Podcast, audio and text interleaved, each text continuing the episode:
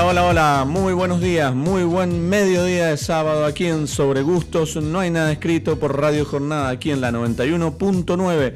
Mi nombre es Luis Mantellini ya estamos listos para hacer un programa hasta las 14 horas lleno de información, de variedad de temas, como todos los sábados, con muchísimas cosas ricas para poder acompañarlos a ustedes y ustedes esperando también nosotros de aquí que nos acompañen con algo rico allí en sus casas. Eh, vamos a estar, como decía, hasta las 14 con un montón de información, con entrevistas, con temas, con el aceite de oliva, con vinos. Muchas cosas para hablar, pero primero voy a saludar a Héctor, ¿cómo estás? Buenas, buen sábado para vos, Héctor. Y a mi amiga María Elena Puerta, que está conmigo aquí nuevamente haciendo otro programa, otra edición, también repleto de informaciones y repleta la mesa de cosas ricas, como siempre. María Elena, buen día, ¿cómo estás? Hola Luis, buen día, buen día a todos los que ya están enganchados a la radio este nuevo programa de Sobre Gustos No hay nada escrito. Y bueno, sí, la verdad que está linda la mesa. Eh, hoy vamos a tener y disfrutar de un hermoso programa. Así que desde el lado del aceite de oliva, hoy vamos a hacer dieta.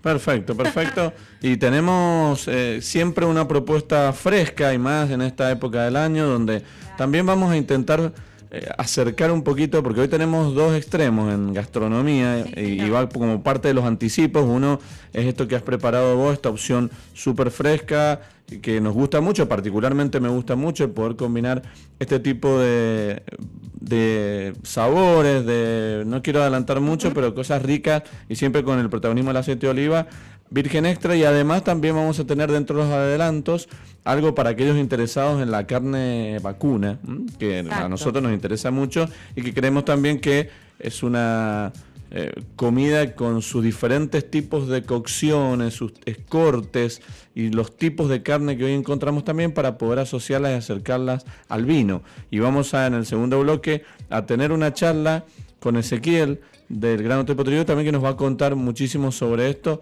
para que podamos aprender también eh, qué tipo de carnes comprar, cómo son los, los, puntos, esto que muchas veces nos preguntan en los restaurantes y quizás hasta no los tenemos muy en claro nosotros, también preguntarle a ellos, los cocineros, los chefs, si están realmente preparados para poder brindar los cortes que, que les sugieren los comensales. Eso también vamos a charlarlo.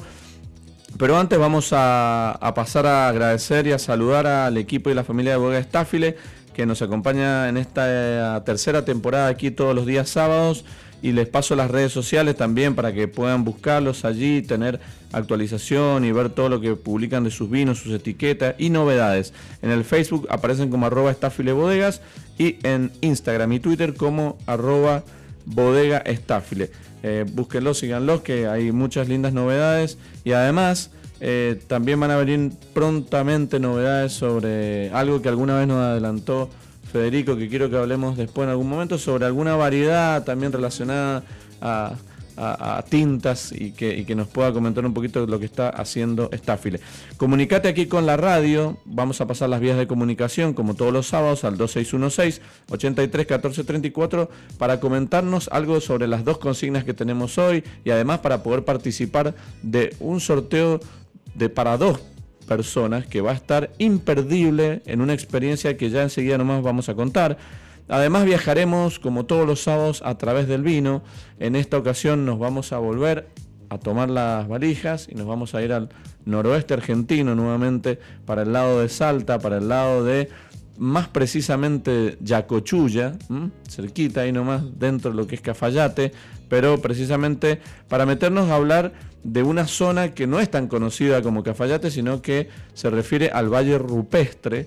Es un valle muy interesante con una, eh, un estilo y un perfil de vinos que, nos da para, entusiasmarnos y conocer mucho más dentro de lo que es el, el, el o la zona, la región misma de Cafayate, salir un poquito ahí a, eh, no sé, 15, 20 minutos creo que Cafayate está, podemos encontrarnos con esta zona tan bonita que es el Valle Rupestre allí en Salta y para eso vamos a tener una entrevista de lujo porque quien, quien, quien está a cargo, quien conoce, quien maneja ahí viñedos, quien eh, ha hecho de alguna manera el, camino por meterse en esa zona, que son valles realmente eh, muy particulares y nos va a contar todo eso, además nos va a contar seguramente sobre la variedad de uva Tanat, sobre la variedad de uva Torrontés, todo esto con Rafael Domingo, uno de los hermanos, dueños, propietarios y encargado de la bodega Domingo Molina, quien nos va a traer toda esta información referida al perfil de los vinos del noroeste argentino y principalmente los vinos de altura. Después vamos a estar hablando de eso.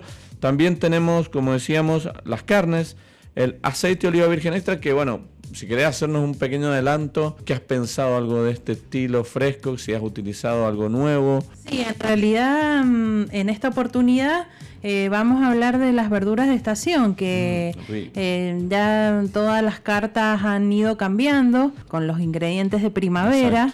Eh, es una época linda, decíamos, para tomar eh, vinos blancos, vinos rosados, espumosos y bueno, una alternativa light de, de verduras frescas y que mejor con aceite de oliva virgen extra, que es en donde más se utiliza el aceite de oliva virgen extra, en las ensaladas. Tal cual. Entonces, bueno, ahora traje una opción, vamos a hablar eh, qué verduras tenemos en esta estación de primavera, de las ensaladas crudas y cocidas y qué aceites, qué variedad de aceituna, de aceites podemos utilizar para que tengamos un gran complemento y qué otros ingredientes para hacer de una simple ensalada una ensalada, una señora ensalada. Exactamente, potenciar también los sabores de estas verduras. A mí siempre me se me ha complicado el saber cuándo son la, los momentos o las verduras, cuándo es el momento de las verduras, de la fruta en el año. Sí. La verdad que en eso siempre he sido bastante despistado y cuando quiero comer algo siempre no está. Entonces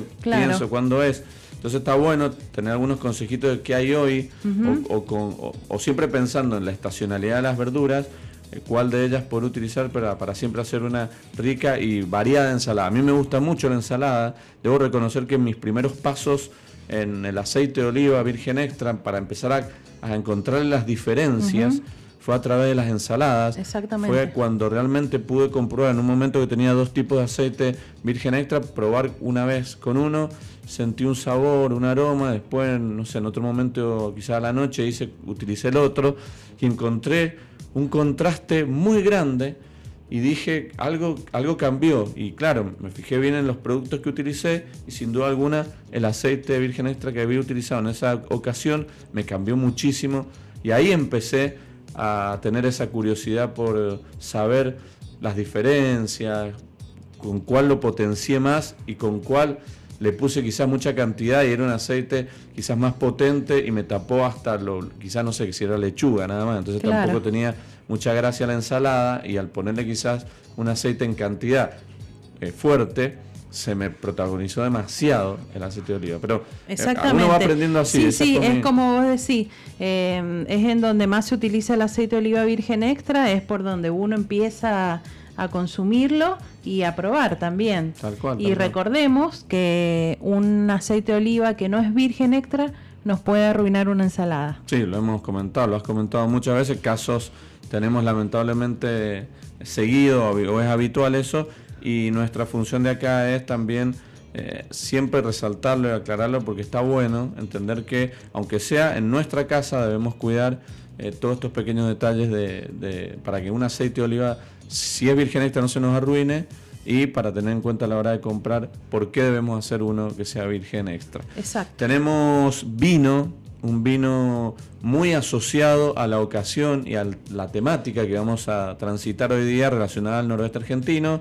Tenemos aquí en la, en la copa una variedad muy, muy interesante que muchos todavía no conocen, que todavía no está promocionada ni difundida eh, tan fuertemente como obviamente se ha instalado las variedades más reconocidas, sacando Malbec, Cabernet Sauvignon, hasta el mismo Cabernet Franc ha tenido mucha más fuerza que la, uva Tanat que tenemos aquí, una uva que en algún momento la hemos charlado, la hemos bebido, pero vamos a retomar y vamos a asociar, como decíamos, con el tema que tenemos principalmente. Después vamos a contarles un poquito las características y vamos a intentar transmitirles a ustedes que están del otro lado qué características hoy se pueden encontrar en un tinto Tanat de esta uva 100% proveniente en muchos casos y en la gran mayoría de los casos en la Argentina del noroeste y que también comparte eh, algunos viñedos casi igualitariamente lo que es Salta, San Juan y Mendoza.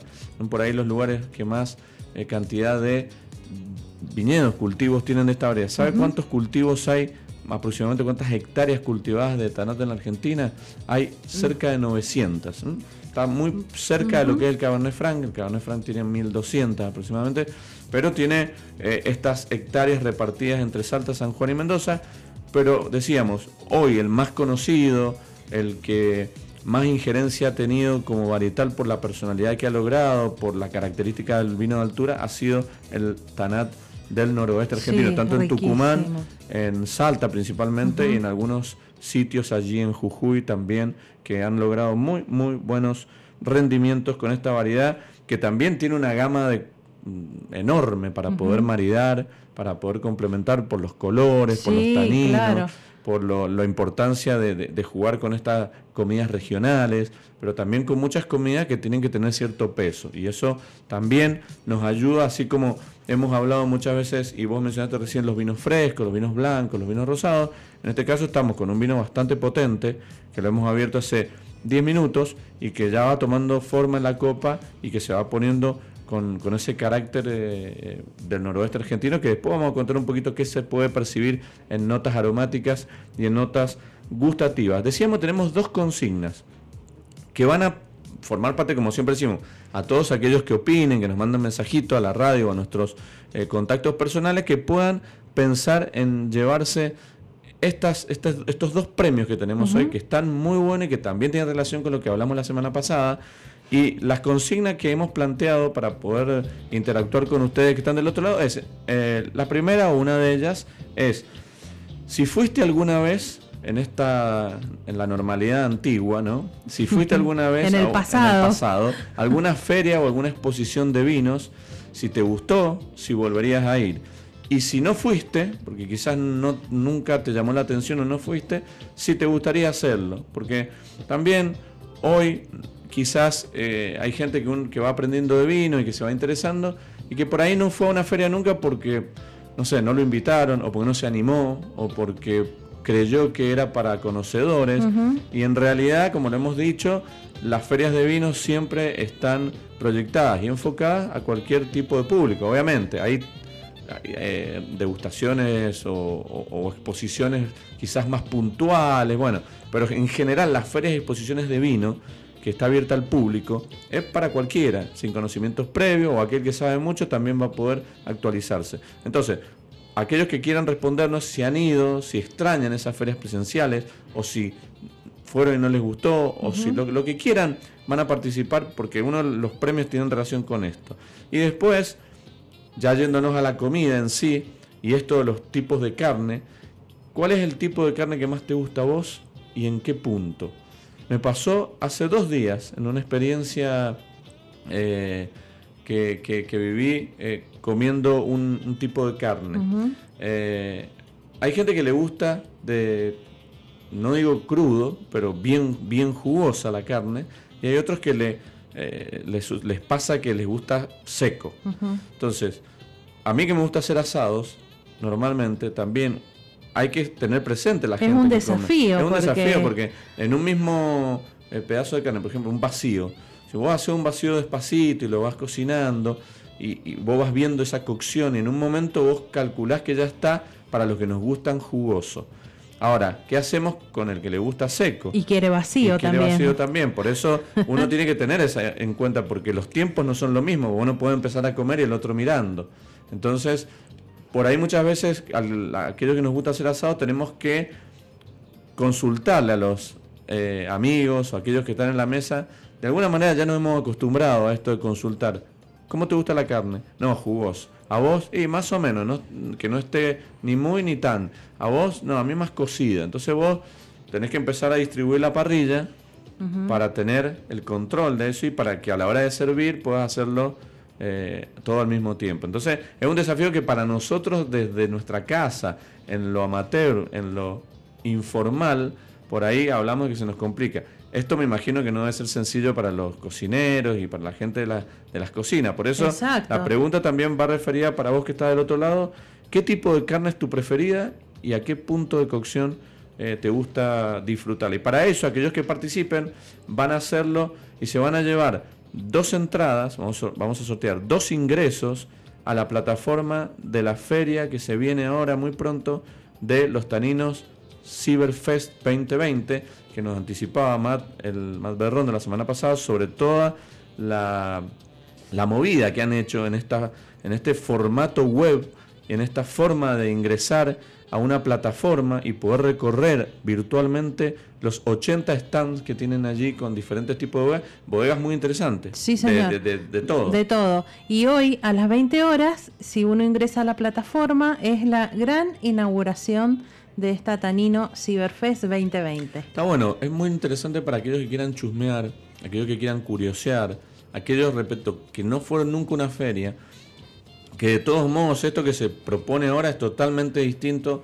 porque hoy podés estar desde tu computadora, tu teléfono, en tu cama, sentado o en un sillón, viajando y moviéndote por diferentes stands, conociendo, aprendiendo y además si querés preguntar o interactuar, también lo podés hacer. Entonces, una buena idea, aquellos que les interese, poder acercarse esta noche a las 20 ahí a la, a la página web. El, y el costo para participar es de 200 pesos, es un eh, es accesible, y estamos eh, colaborando eh, a beneficio de CONIN por la desnutrición infantil. Sí, una buena oportunidad para ayudar y además para conocer, conocer de estos nuevos formatos virtuales de ferias y exposiciones de vinos que repito, de tu casa cómodamente con una copa puedes aprender y principalmente conocer y actualizarte de nuevos pequeños productores o medianos productores que están presentando allí. Entonces, vamos a sortear dos ingresos para esa plataforma.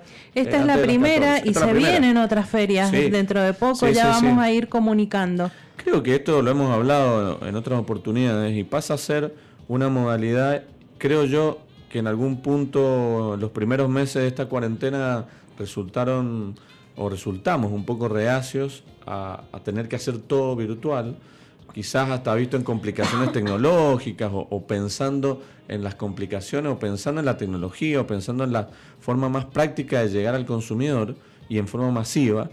Y poco a poco nos hemos tenido que habituar a esto porque ya estamos cerca de noviembre y nos encontramos que seguimos casi igual y que aquellos que estamos en el mundo del vino y que nos gusta comunicar y nos gusta disfrutar de los placeres o las bodegas que necesitan de alguna manera presentar su portfolio de vinos, sus nuevos vinos, su nueva cosecha, la 2020, todo lo que va saliendo en esta época, necesita un lugar, un espacio para hacerlo.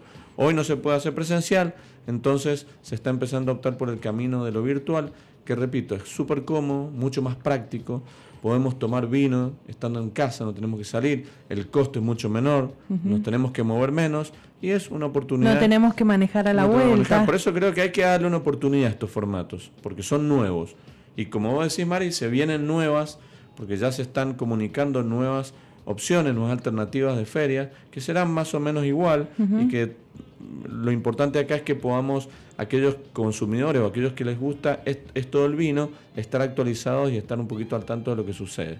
Pero vamos a ver cómo sale, ojalá que salga bien. Esperamos tu participación, entonces, como decimos, al 2616-831434 para participar hasta las 14 del sorteo de estos dos ingresos. Quiero que cuentes, Mario, un poquito para que nos metamos con esto que has preparado. Eh, quiero que, porque se ve muy bien, todavía no lo he probado, pero nosotros en este caso lo tenemos confrontado con un vino mm, tinto súper pesado. Hoy el mariaje no sé si va a funcionar. Yo creo que es, bueno, vamos a probarlo, vamos a probarlo, pero de todos modos Yo creo que en, un punto sí es un, es un desafío y es el gusto de cada uno. vamos a hablar, eh, bueno, eh, las verduras de estación y frutas. Eh, en cada estación tenemos alguna algunas frutas y verduras que van saliendo, hay otras que permanecen durante todo el año.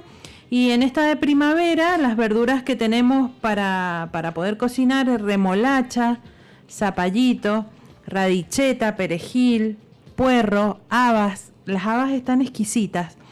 Eh, ah, lechuga, acelga, apio, alcaucil, espárrago también. Eh, los alcauciles y los espárragos eh, están, están muy ricos, eh, bien carnosos en esta época. repollo blanco, repollo colorado, zanahoria, palta, arvejas. Así que tenemos una amplia variedad para cocinar, no solamente como les decía en ensaladas crudas, sino también cocidas. Y con respecto a las frutas, vamos a, decir que en esta época tenemos frutillas, cereza, frambuesa, arándanos, eh, manzana roja, verde, naranja, ananá, banana, limón. Así que bueno, hoy traje a la mesa dije voy a mm, quería que empecemos a hablar de estas verduras de estación que podemos ocupar. Voy a hacer una simple ensalada y como siempre les digo con lo que tengo en la casa entonces hice una base de eh, lechuga zanahoria repollo y palta que son todas de estación. Y cociné eh, una pechuguita al horno con aceite de oliva mostaza y limón.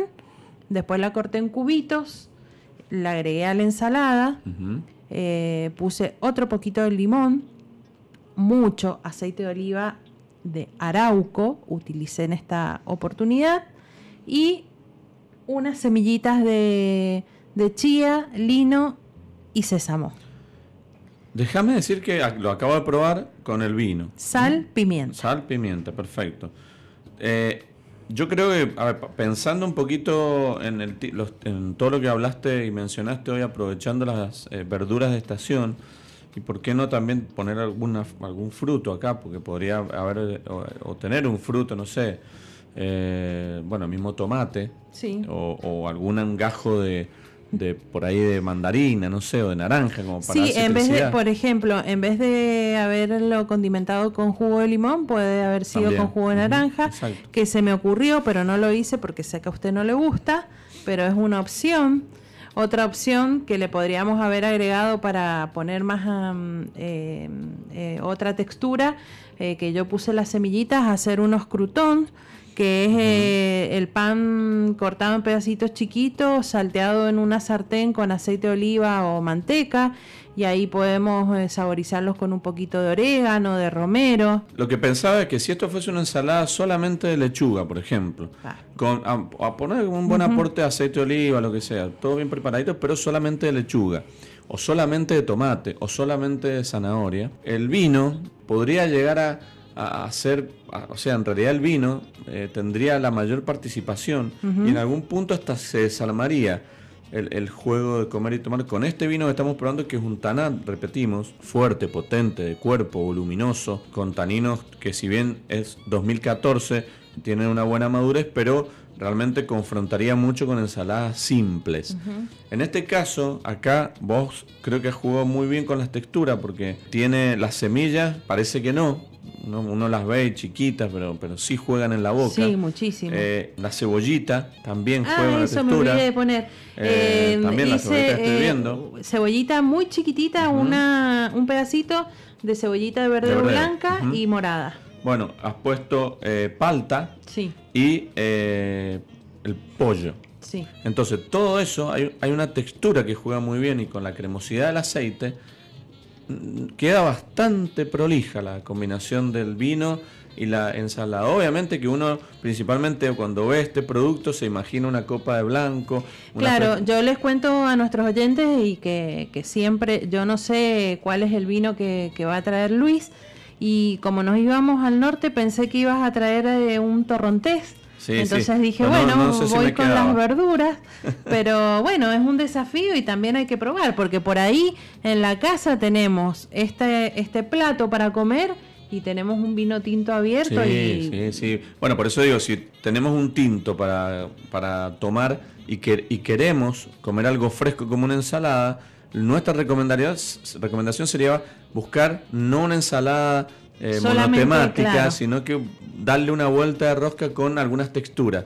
que lo que tengas en casa que le pueda dar una textura eh, crocante o esto de los crutones, lo que tengas como para levantar y potenciar un poquito más el maridaje y la combinación. Sí, y también el aceite de oliva em, virgen extra que utilicemos. Por ejemplo, en esta oportunidad utilicé arauco, que es eh, bastante intenso, que tiene muchas notas verdes, entonces le da un poquito de complejidad también a las verduras. Exacto, sí, sí, sí. Si hubiera usado quizás eh, un, una arbequina o manzanilla, eh, no hubiera realzado tanto el sabor de la, de la ensaladita. Un consejo que hemos dado en otras oportunidades es tener dos aceites de oliva en lo posible, virgen extra, si se puede, dos eh, uno, uno arauco, por ejemplo, de variedad arauco, donde pueda ser un poquito más expresivo. Y después, ¿cuál recomendarías vos entonces para tener un contraste? Y arbequina, o, manzanilla. Entonces ya con esos dos, vos tenés para jugar en las comidas y para, bueno, tener las dos opciones o el camino a la hora de la preparación que vas a hacer, cuál de estos usar. Exacto. Y, bueno, para realzar em, las verduras crudas, yo aconsejo utilizar las variedades de arauco, frantollo, eh, picual, nevadillo, coratina, que tienen un perfil más verde, intenso.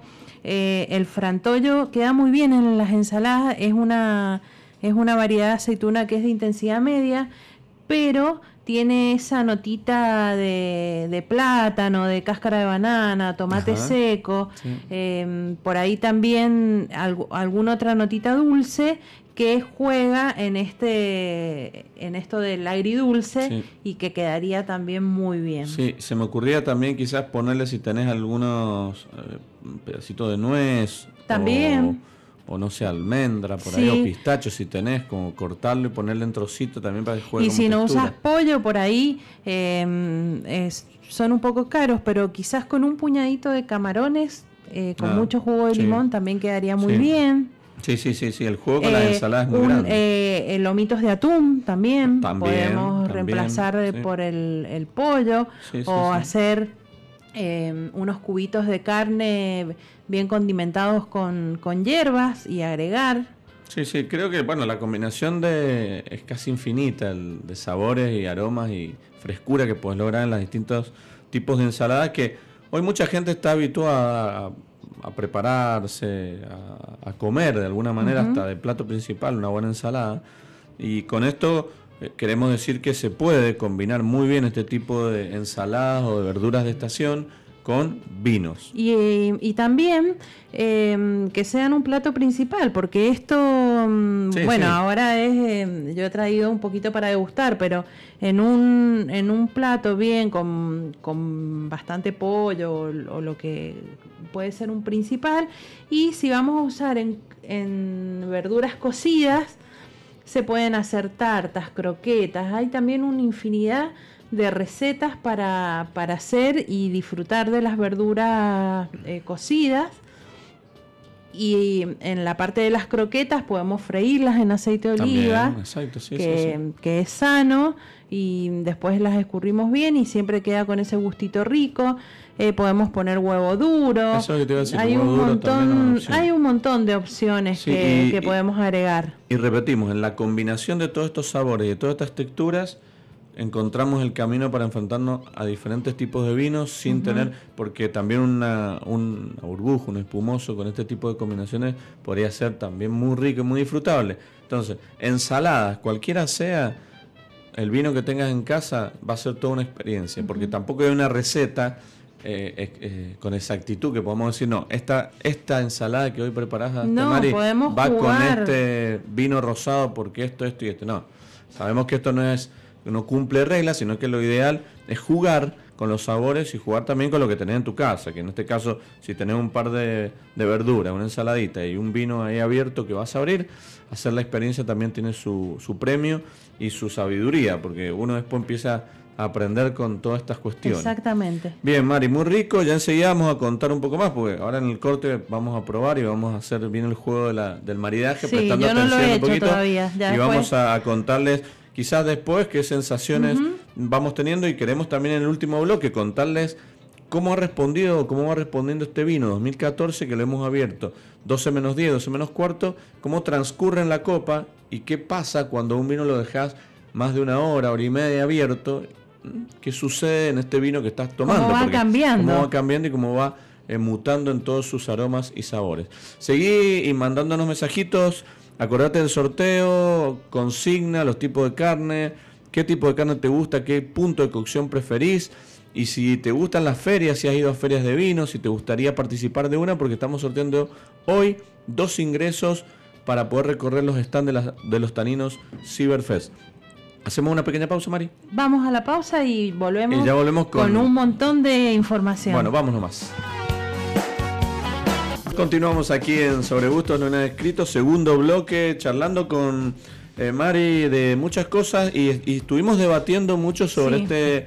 Eh, Controvertido maridaje. Esta propuesta que resultó bastante interesante en la combinación de sabores, que eh, es lo que nosotros previamente veníamos charlando, esto de misturar y mezclar texturas, sabores, diferentes tipos de verduras, el pollo, la semillita todo eso, cuando uno lo prueba en su conjunto y lo combina en este caso con este tanat tinto, pesadito, con cuerpo, largo, se, hace una, una, buena combinación en boca y después cuando lo comimos y tragamos, empieza como a salir las notas en ese retrogusto del, del aceite de oliva virgen extra que también queda muy rico. Entonces, a mí me pareció muy bueno. A nosotros que tomamos vino y nos estamos acostumbrados, quizás alguien que no está acostumbrado a tomar eh, este tipo de vino con, esta personalidad, por ahí capaz que le resulta está muy fuerte. Pero para nosotros eh, el desafío no quedó fue quedó muy, muy bien. Vamos a meternos en uno de los temas de hoy y que es muy interesante para todos aquellos que nos gusta la carne, nos gusta comer eh, diferentes tipos de corte, en diferentes tipos de cocción y como hablábamos recién, la responsabilidad que muchas veces tienen los cocineros, los chefs que se encargan, sobre todo en comidas propuestas de parrillas y todo eso, y para eso vamos a contactarnos eh, en este contacto semanal que tenemos con Ezequiel Gutiérrez del Gran Hotel Potrerillo para que nos cuente y charlemos un poquito sobre cómo trabaja él, cuál es su estilo y de qué manera los comensales en muchos casos deciden qué tipo de puntos de cocción comer. Hola ese, buenos días, ¿cómo estás? María Elena y Luis te saludan. Hola, muy buenos días para todos, ¿cómo están? Muy bien, muy bien. ¿Vos todo bien por allí? ¿Cómo está el día? La verdad que estamos preparando un despacho con bastante calor, la verdad que no hay ni una nube, así que con mucho calorcito y bueno, para disfrutar un día único.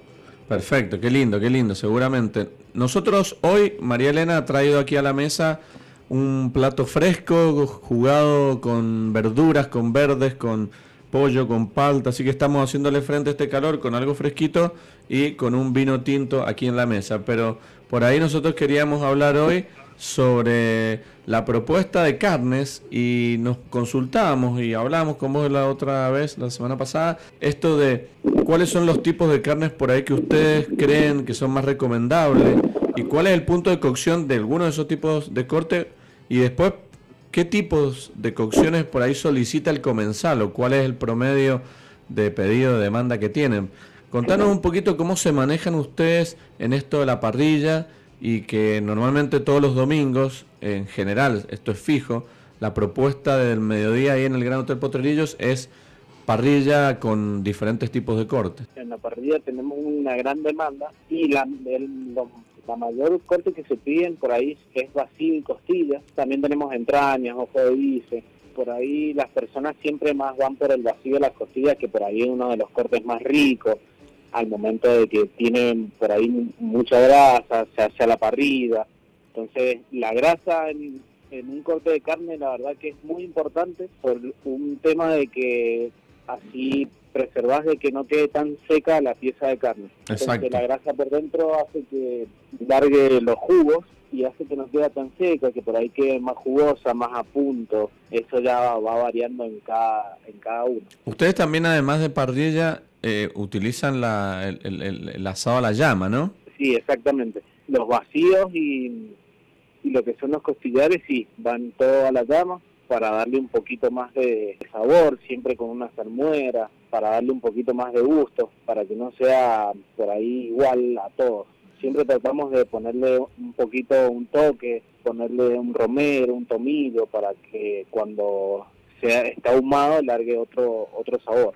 Y eso en, en, la, llama, me imagino, el vacío, el, el costillar, ¿qué, ¿qué demora más o para usted? Porque los dos en realidad se hacen despacito, se hace el vacío, mientras más despacito lo hace, a mí, desde mi opinión eh, amateur, mientras más despacito, por ahí eh, se hace más rico, más jugoso. Más... Ahí a la llama, yo no he tenido la posibilidad de hacer vacío, no sé si eso lleva más tiempo no que un costillar. Y no, por ahí lleva un poquito menos de tiempo que un costillar, porque por ahí la pieza es un poquito más chica, tiene un poquito por ahí lo que es el lomo, del, por así decirlo, del vacío, sí tarda un poquito más, pero lleva en cocción de, dos a tres horas más o menos. Mm, y un costillar está más o menos llevando entre cuatro a cuatro horas y media. Claro, claro. Bueno, es un tiempo, un tiempo que ustedes obviamente están acostumbrados y que por ahí también, como recién hacíamos menciones, cuando uno le toca ser asador y, y uno normalmente eh, dos horas, dos horas y media, ya tiene entre el fuego y la, la, comida, uno por ahí ya tiene, pero claro, lo hace para tres, cuatro, cinco personas. En este caso, ustedes tienen una diversidad de cortes de carnes y que también lo tienen que tener en cuenta a la hora de la cocción.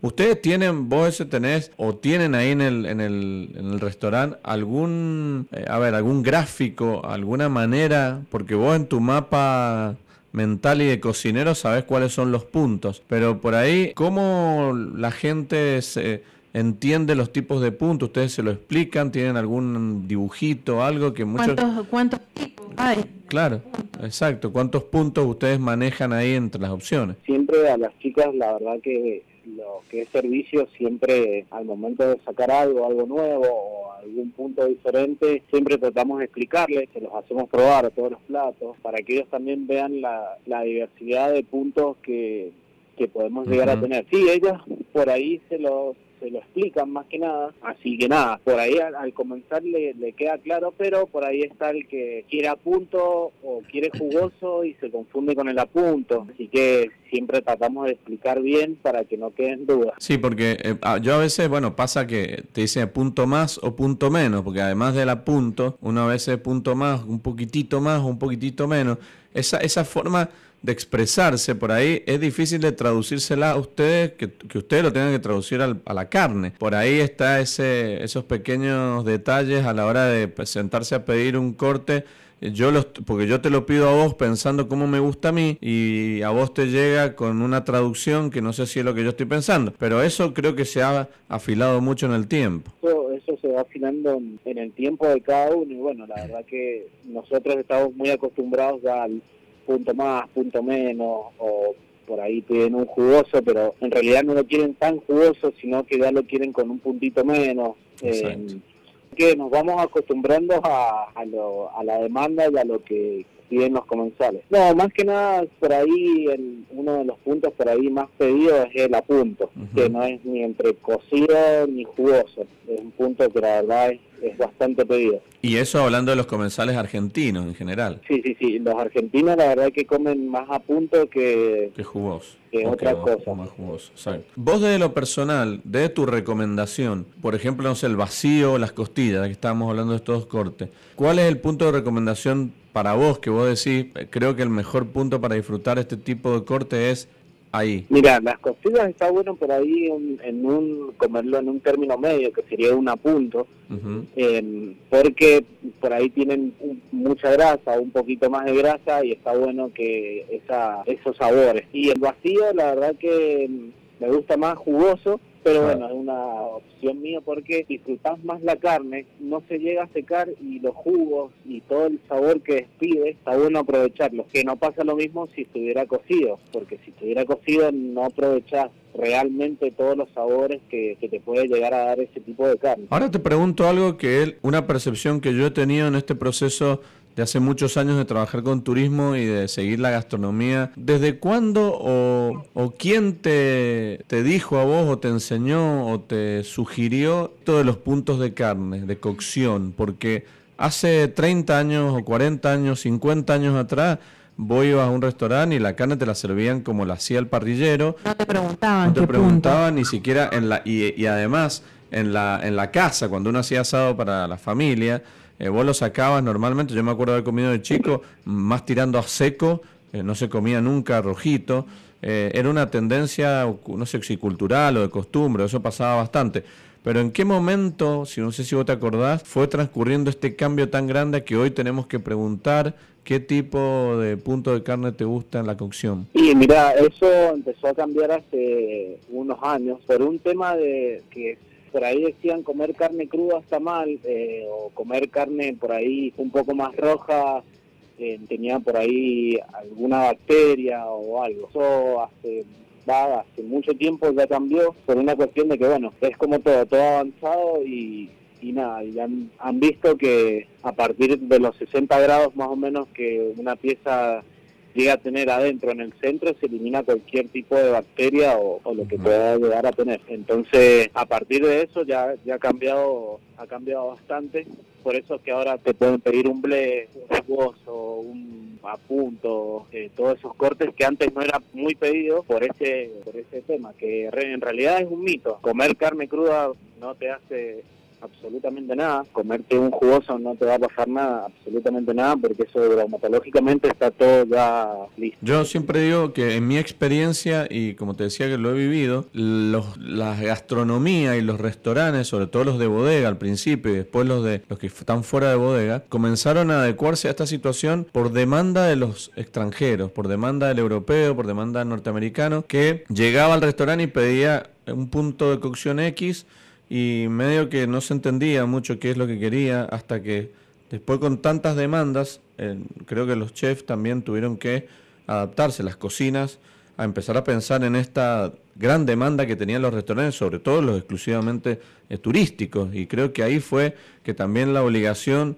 de las cocinas tuvo que ponerse y adaptarse a estos a estas solicitudes de, tipos de cocciones que fueron mutando y hoy ya las tenemos casi incorporadas. Creo que a vos también te tiene que haber pasado alguna vez, en algún momento eso. Cuando yo empecé, la verdad que sí me pasaba mucho, pero bueno, eso no, a medida que vas experimentando, vas pasando de cocinas, de bodega, de catering, que vas pasando y vas conociendo por ahí más al extranjero, que es el que te come, hay muchos brasileros que comen el famoso tres cuartos, que sería el jugoso, hay muchos norteamericanos que comen el blé, los franceses también. Contá para ella, para quiero que cuentes el bleu, de qué se trata, para que la gente que nos está escuchando sepa de qué se trata ese corte, ese tipo de cocción. El bleu es uno de los cortes más jugosos que existen. En realidad es vuelta y vuelta, cinco minutos en el horno y sale. La carne nada más tiene que llegar al punto de 60 grados y tiene que salir. Es jugoso, es una pieza que sale, por así decirlo, tibia, pero bueno, eso es a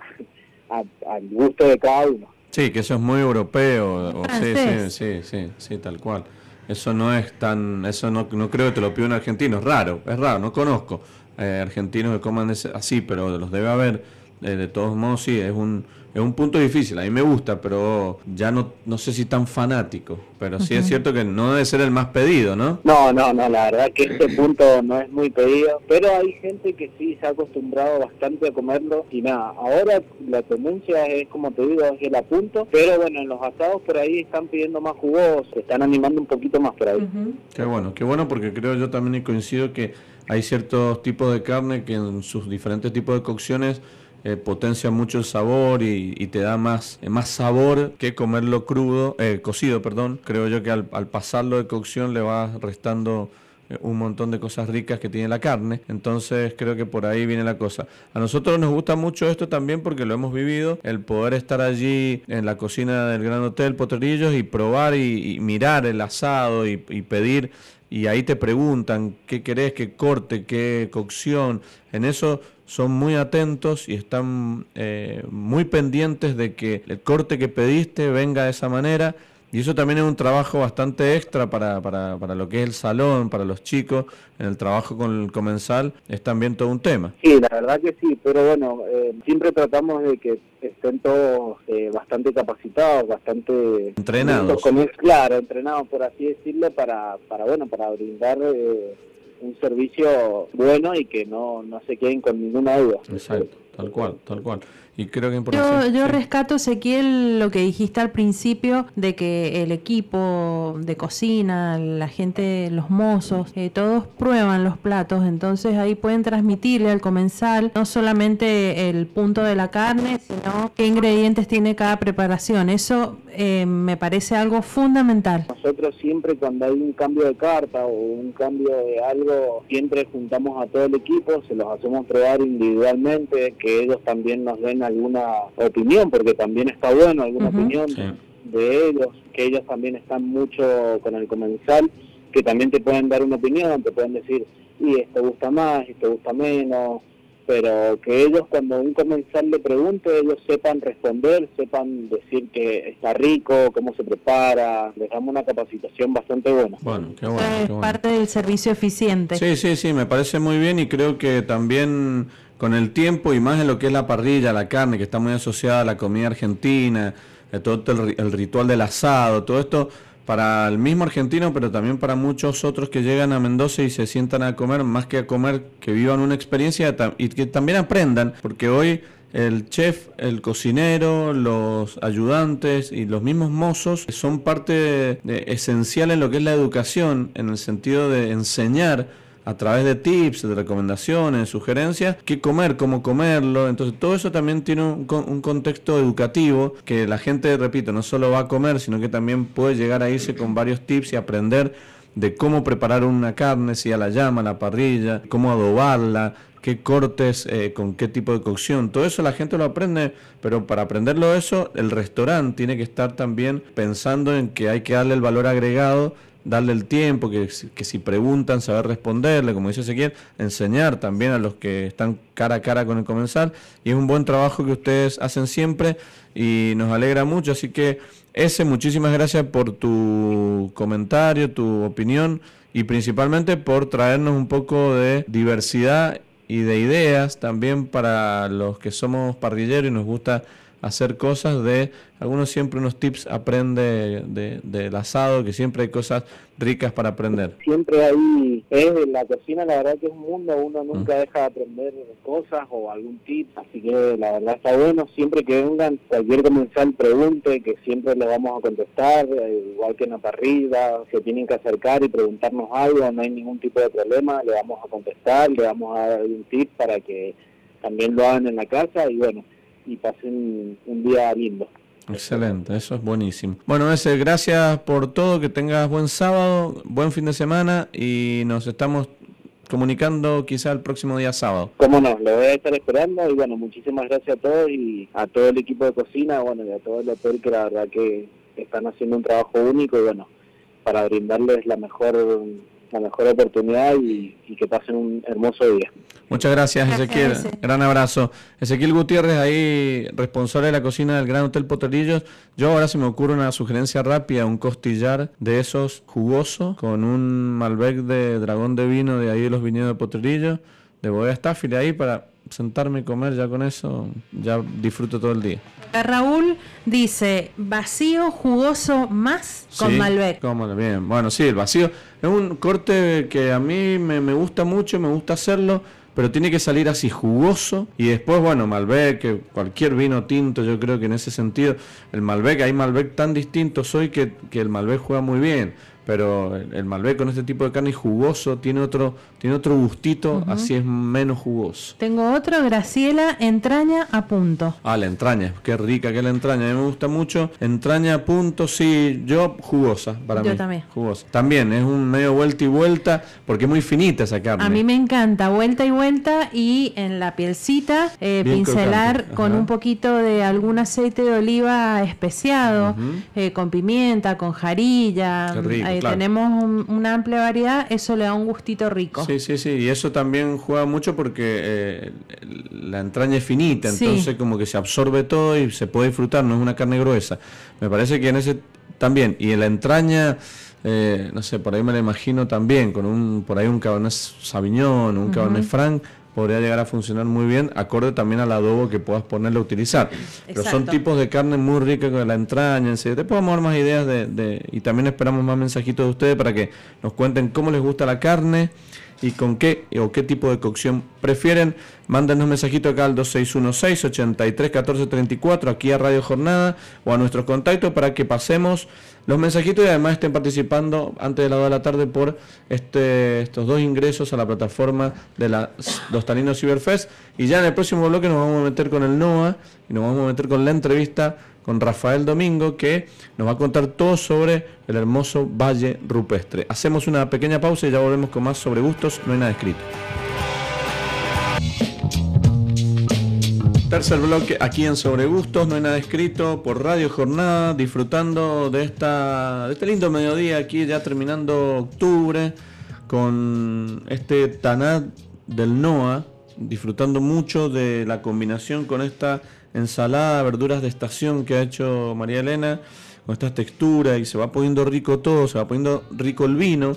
Dijimos que lo habíamos abierto hace ya un poquito más de una hora y cuarto, hora y media y va cambiando mucho. Esto es importante saberlo como consejo a todos aquellos que tienen vinos que lo, abren y normalmente pasan 10, 15, 20 minutos, una hora y notan cambios radicales en muchos casos del vino porque y más si son vinos que han tenido 4, 5, 6 o más años en la botella logran una vez que los sirven en la copa comenzar a entrar en contacto con el aire, con el oxígeno y se empieza a eh, equilibrar, armonizar y empieza a expresar cada minuto que va pasando cuestiones diferentes. Y eso es lo lindo de estos vinos donde hay tanta complejidad.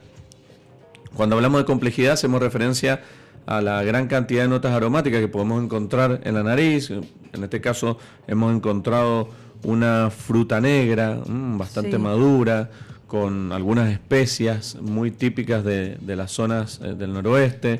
Una nota vegetal también. Eh, Eso, sí, una nota vegetal por ahí, una, una Ahora, eh, en este momento siento algo vegetal y bueno, mucha especia. Siento hasta unos, unos, unas notitas ahí de, la, de lavanda, por ahí que, que van moviéndose, mm. pero notas frescas Yo al principio sentí algo floral también. creo que cuando hacemos referencia a la complejidad de los vinos, Muchas veces no es que nosotros lo, pactemos en decir tenemos que eh, hablar de siete, ocho, seis tipos de aromas diferentes, mencionar frutas, vegetales, flores, sino es una cuestión que cada uno de nosotros, eh, a la hora de estar frente a una copa de vino, logra encontrar eh, en, en, la expresión de la copa, en la expresión de lo que nos da el vino, estas relaciones, estas asociaciones, que a veces son asociaciones a frutas, a vegetales, y otras veces son asociaciones a momentos, a recuerdos de la infancia, a recuerdos de hace unos meses o a, recuerdos de experiencias vividas que nos lleva el vino eh, cuando lo leemos o lo probamos, que eso también forma parte de la, de la degustación o del aspecto sensorial que puede llegar a tener. Eh, prestar atención un segundito al detalle del vino, que viene siempre eh, muy bien. Sí, o por ahí la gente nos pregunta dígame qué características puedo encontrar en un Malbec y, el, libro o por ahí algún apunte dice ciruela, violeta, y pero no significa que si no encontramos ciruela o violeta no sea Malbec. Eso es... y es la percepción de cada uno. Exactamente, es un tema recurrente que poco a poco va cambiando, pero lentamente el poder describir sensorialmente una variedad. El meterse ya con eh, generalizar el Malbec, que el Malbec tiene, que tener ciruela o fruto rojo y no sé, y especia, no me quiere no quiere decir que todos los Malbec de la Argentina tenga que tener eso. Eso es una eh, referencia a la variedad que quizás esa referencia está tomada de los Malbec más eh, conocidos, que pueden ser los Malbec de Luján o, el Malbec de las, de las zonas más conocidas de Mendoza, pero que cuando vos salís de Mendoza te vas a encontrar con Malbec muy diferentes, eh, mismo el Malbec de la zona del noroeste argentino, donde aparecen esas notitas vegetales, que es muy difícil de encontrar. En sí, o especiado, el, el, noroeste argentino, Exacto. las especias están ahí a flor de piel. Sí, sí, sí, y acá quizá encontramos más flores, o, entonces, no siempre el Malbec o cualquier varietal eh, tiene esa referencia general, entonces hay que saber leer las etiquetas o las contraetiquetas, pero tampoco ser tan eh, entenderlas tan literalmente como tan son. Tan taxativo decir eh, que por ahí hay algunas notas que decimos, wow, esto no lo encuentro. Sí, sí, sí, por eso. Tampoco hay que volverse loco, no hay que fiarse. Simplemente es una guía, es una orientación que puede tener eh, una bodega al, al poner una descripción de, de su Malbec. Una cuestión es que pongas la descripción de tu Malbec, de este Malbec que, es, que está en esta botella, pero que no nos eh, asocia a nosotros a generalizar a que todos los Malbec son de la misma manera, porque nos vamos a llevar muchas sorpresas y eso nos pasa en este caso, por ejemplo, con el Tanat o con variedades que no son tan conocidas, que han logrado imponerse en la Argentina de hace muchos años, pero que el Tanat hoy es una variedad de uva, referenciada obviamente de origen del sudoeste de Francia, que sigue teniendo vigencia ya, pero siempre muy pensada en el aporte de los blend y de los cortes.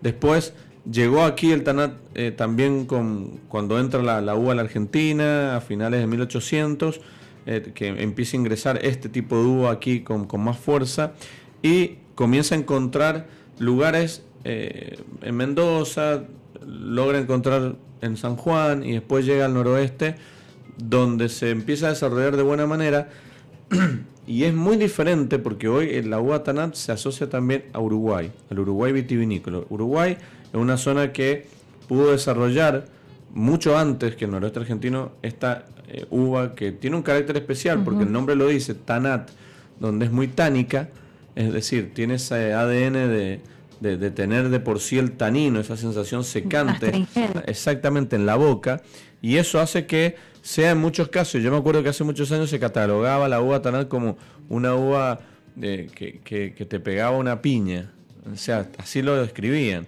que vos tomabas un sorbito y te, hacías para atrás porque era muy fuerte eh, la sensación secante que tenía, eran vinos rústicos, salvajes, que hoy siguen teniendo esa, esa, esa, ese ADN. Exactamente, pero está muy bien moldeado en lo que es maduración, en lo que es eh, tiempo o trabajo en la viña y tiempo en elaboración para que se logren tanat pesados, con cuerpo, con color, son casi negros en, el noroeste argentino y con una, una, característica muy diferente a lo que puede ser el Malbec y el Cabernet Sauvignon. Es decir, que también en su 100% son muy ricos, pero en la combinación que pueden participar en blends, que lo hacen junto al Malbec y al Cabernet Sauvignon, también generan un aporte muy importante en lo que es este, este tipo de combinación. Pero es una variedad que nosotros siempre invitamos a beber, es una variedad muy rica, es una variedad que ayuda mucho a esto que hablábamos en el bloque anterior de complementarla con carnes en, eh, sabrosas, con puntos de cocción jugosos, ayuda muy bien a complementar este tipo de vino, además de las comidas regionales. Comidas regionales, eh, si las asociamos a lo que es el noreste argentino, tenemos eh, una, una, cuatro o cinco alternativas que también son súper ricas, como pueden ser las empanadas, los guisos, el chivito o, el cordero. Ay, ya me estoy desmayando. Bueno, eso, el, el, locro, el locro con Tanat es, una mezcla súper poderosa. Y bueno, todas estas combinaciones regionales, que también las podemos aplicar acá, son muy, muy lindas opciones para eh, disfrutarlas y para conocer un poquito más de esto. Tengo otro mensajito. Emilio dice, hola chicos, para mí el mejor corte es el asado del carnicero para comer a las brasas. El vacío y costillar a las llamas, el punto de, cocción es a punto, que juega entre lo cocido y lo jugoso. Y lo tomaría con un Cabernet Franc que lo descubrí así hace poco y me encanta.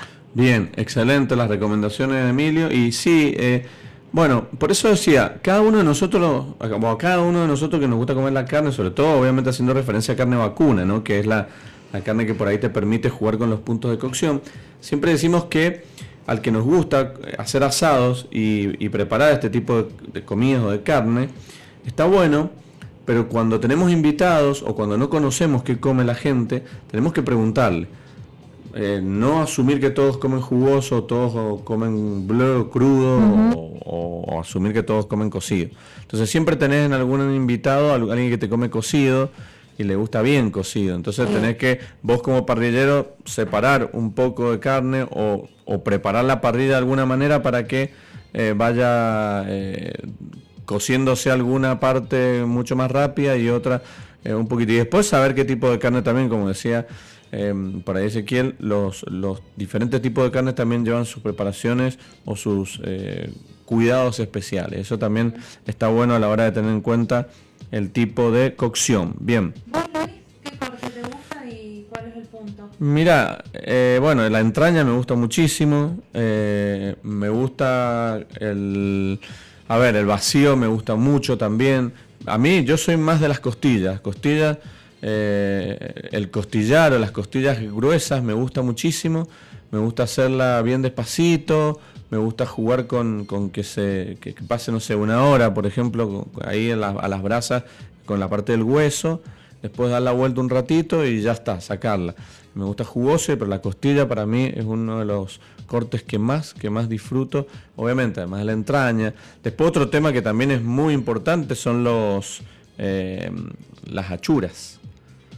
Mm, las mollejas, eh, los chinchulines, bueno, todo eso es otro, es otro tema también que por ahí hay que analizarlo, porque también hay que ver eh, cómo nos gusta, eh, por ejemplo, los chinchulines. Los chinchulines, hay gente que le gusta crocante, bien, bien sequito, pero crocante, sabroso, y otro que le gusta más jugoso, que, que ya genera otro tipo de sensación. Entonces, también tenés cuando haces chinchulines, que vos asumís que a todos les gusta igual, tenés que preguntar a ver si a alguno le gusta, si querés ser un buen anfitrión, obviamente. Y siempre tiene que haber otra persona, porque acá está, esto es una discusión también.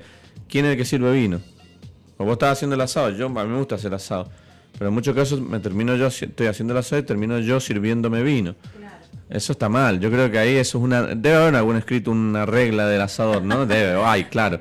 El asador tiene que. no te tenés que ocupar del vino. No, obviamente que no. Te tienen que dar vino, agua o soda, el hielito, todo porque está hace calor. ahora, ahora está caluroso para estar enfrente de una parrilla y uno tiene que ser asistido. De todos modos, bueno, uno, uno se, le gusta esto asistirse, autoasistirse también.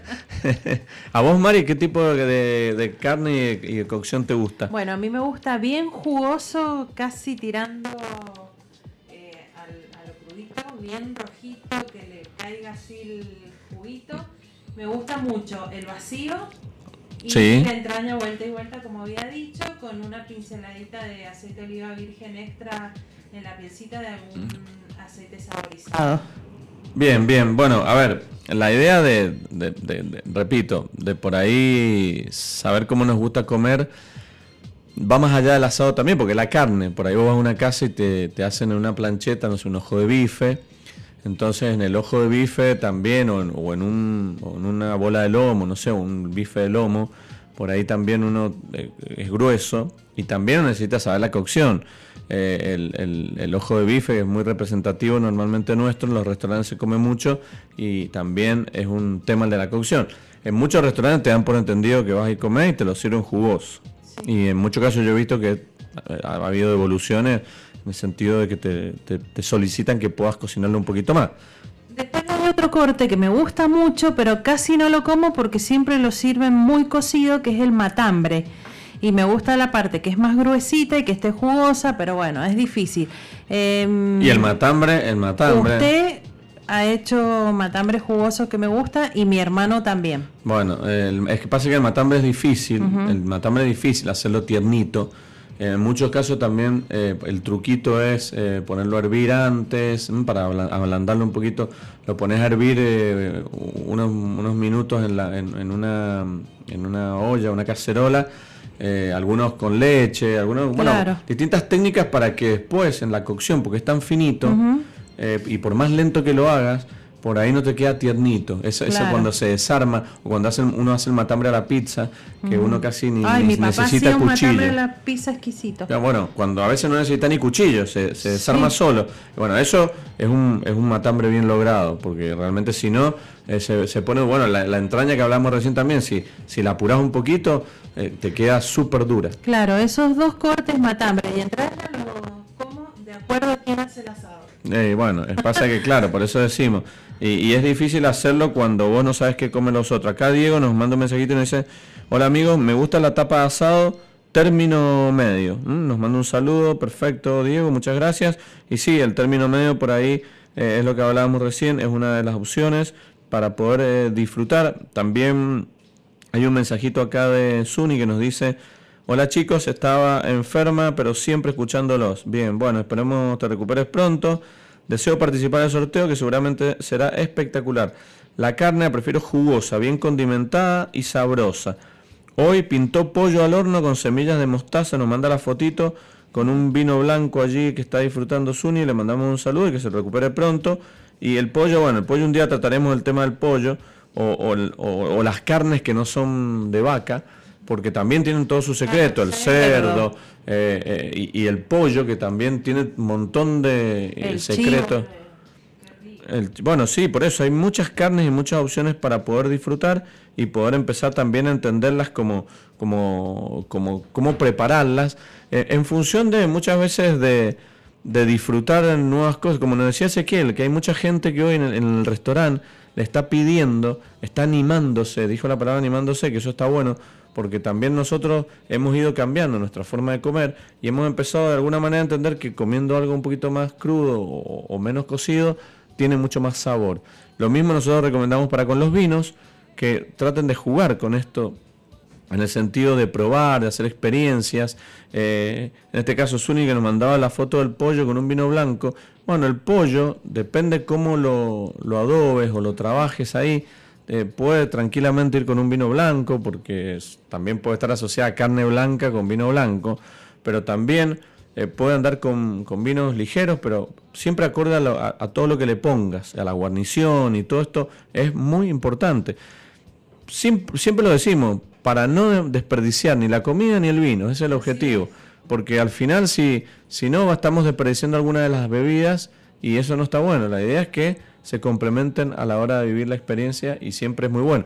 Y, y calculo que con, si nosotros eh, también utilizamos una comida con un aceite eh, muy potente y que en este caso con un vino muy suavecito, también puede ser que el aceite por ahí se...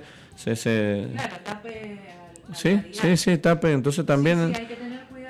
Hay que tener cuidado con eso y hay que tener cuidado con, eh, en el sentido, repito, el cuidado es para poder disfrutar un poco más de la, de la experiencia y hacer un poquito más eh, hincapié en esto. Tenemos, sí. ¿Y cómo lo hacemos? Probando, porque no hay otra forma. Sí, bueno, claro, probando, probando, así, prueba y error, que es la idea, y tratar de... Eh, entender en, que, eso es lo lindo y lo rico de todo esto que estamos sugiriendo los sábados, que es animarse a hacer cosas diferentes.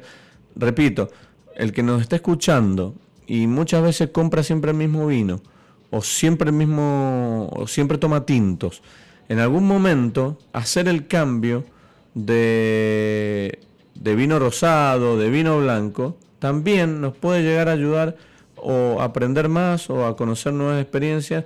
Quizás después no la repetís más. De todos modos, la hiciste y ya el paladar procesa todas estas nuevas experiencias.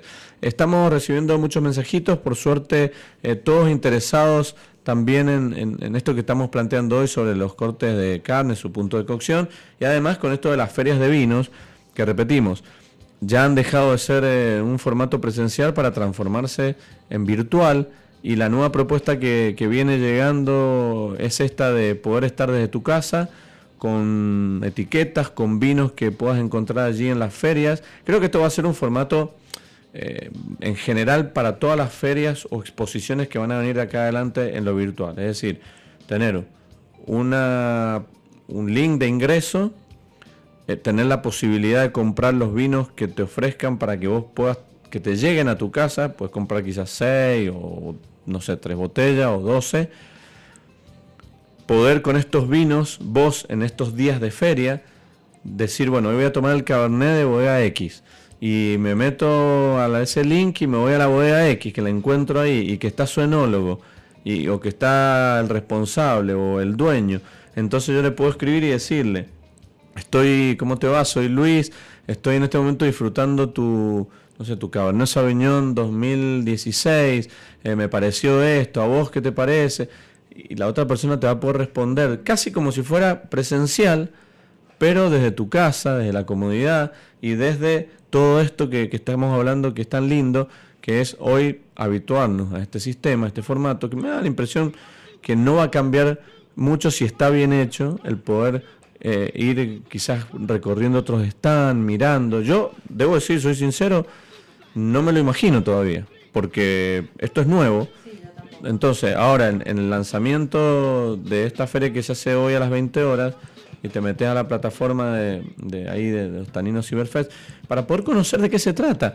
Primero para nosotros los comunicadores, para los consumidores y para también los bodegueros o las bodegas que eh, quieren eh, por ahí en muchos casos ver antes de, hacer una participación en esta feria, ver de qué se trata, ver eh, cómo funciona, escuchar las opiniones de muchos consumidores, ver cómo se ve también desde la página o, desde, la, desde el teléfono, todo ese paseo, esa experiencia.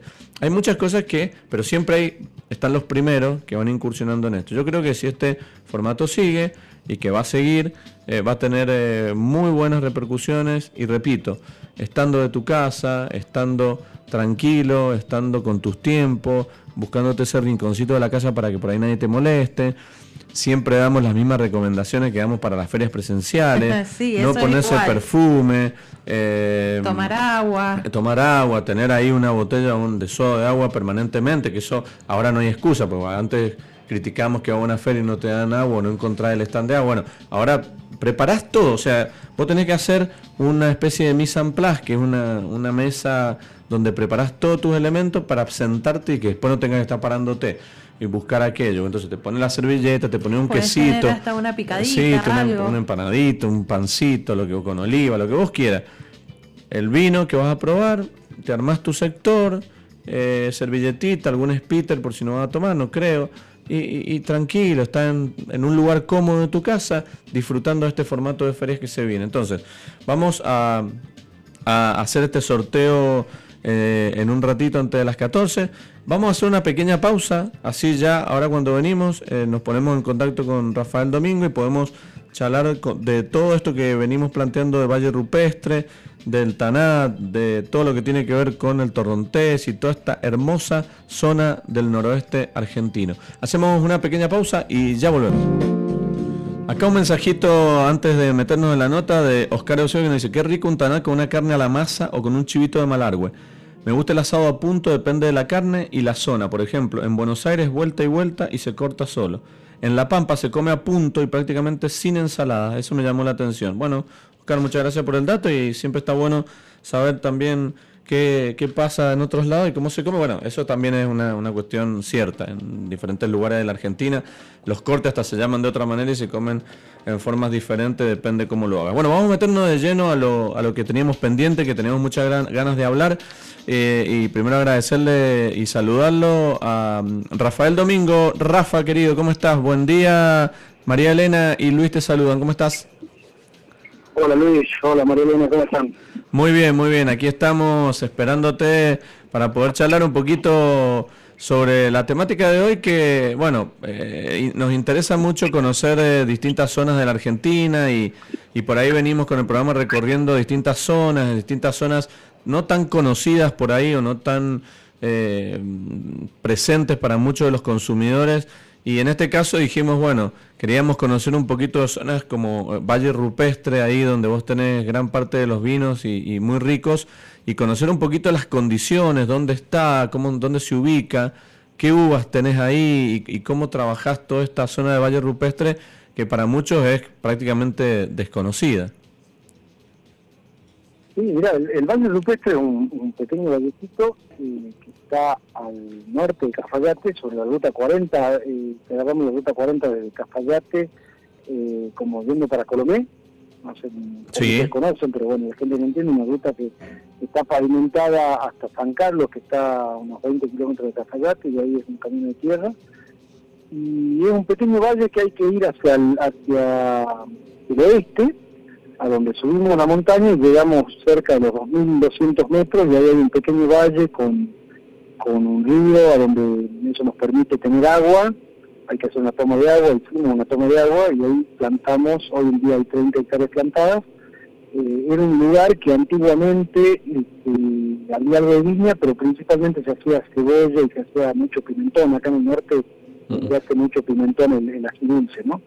Y, bueno, ese lugar lo conocía mi, viejo porque él, en su época que era caminero, él iba a, buscar pimentón ahí y siempre fue como que le gustaba ese ese, ese lugar, decía que todavía tenía un potencial grande para las uvas y la verdad que hoy, con el diario del lunes, como siempre digo, nos dimos cuenta que tenía razón. Sí, y, y, eso, bueno, obviamente en ese transcurrir de buscar lugares, eh, ¿Es, ¿Es, tan diferente realmente el vino que vos sacás de ese valle eh, con relación a lo que sacás ahí en, la bodega o, en Cafayate mismo? Sí, sí. Hoy, yo creo que hoy la, vitivinicultura está... Eh, lo que creció la vitivinicultura en todo el país hoy es eh, tremendo y hoy creo que el, nuevo punto de inflexión son los microtorrinas. Entonces, es descubrir y aprender lo que son las pequeñas zonas. Ustedes en Mendoza lo tienen muy, muy evolucionado con las zonas nuevas del Valle Luco. Bueno, nosotros venimos en Salta tratando de hacer lo mismo, eh, entendiendo que antes, eh, para nosotros el Valle de Calchaquí, ya años atrás, el Valle de Calchaquí era uno solo, hoy en día nos damos cuenta que el Valle de Calchaquí no es uno solo, sino que hay microterrenos que dan cosas diferentes, y hablamos desde Santa María en Catamarca hasta Cachi, y cada, cada microterreno te da cosas diferentes.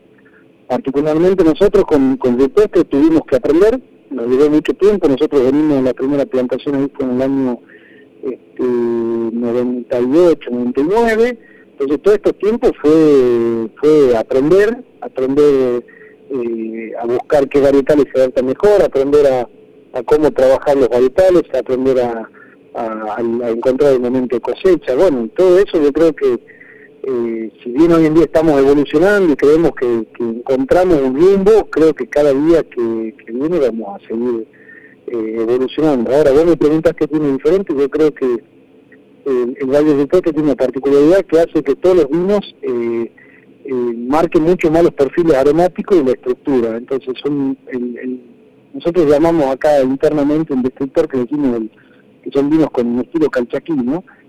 son los vinos que se dan en un estilo eh, eh, que tienen algo picante, algo especial, pimentoso, alcanfor, y eso en ese valle es como que se potencia muchísimo. Y eso nosotros estamos buscando eso y lo, tratamos de potenciar más todavía. Sí, sí, eso está y bueno, nosotros que hemos tenido la posibilidad de probar eh, tus vinos lo, lo, lo, podemos conocer y podemos dar fe. Ahora, ahí en ese en ese valle, en esas 30 hectáreas, eh, ¿qué tenés ahí en variedades? Bueno, hay, principalmente todas tintas, eh, no podemos ser ajenos al, al, importante que es el Malbec para nosotros, hay una gran cantidad de Malbec. Después tenemos eh, una variedad que nosotros apostamos muchísimo, que es el Tanat, uh eh, Cabernet Sauvignon.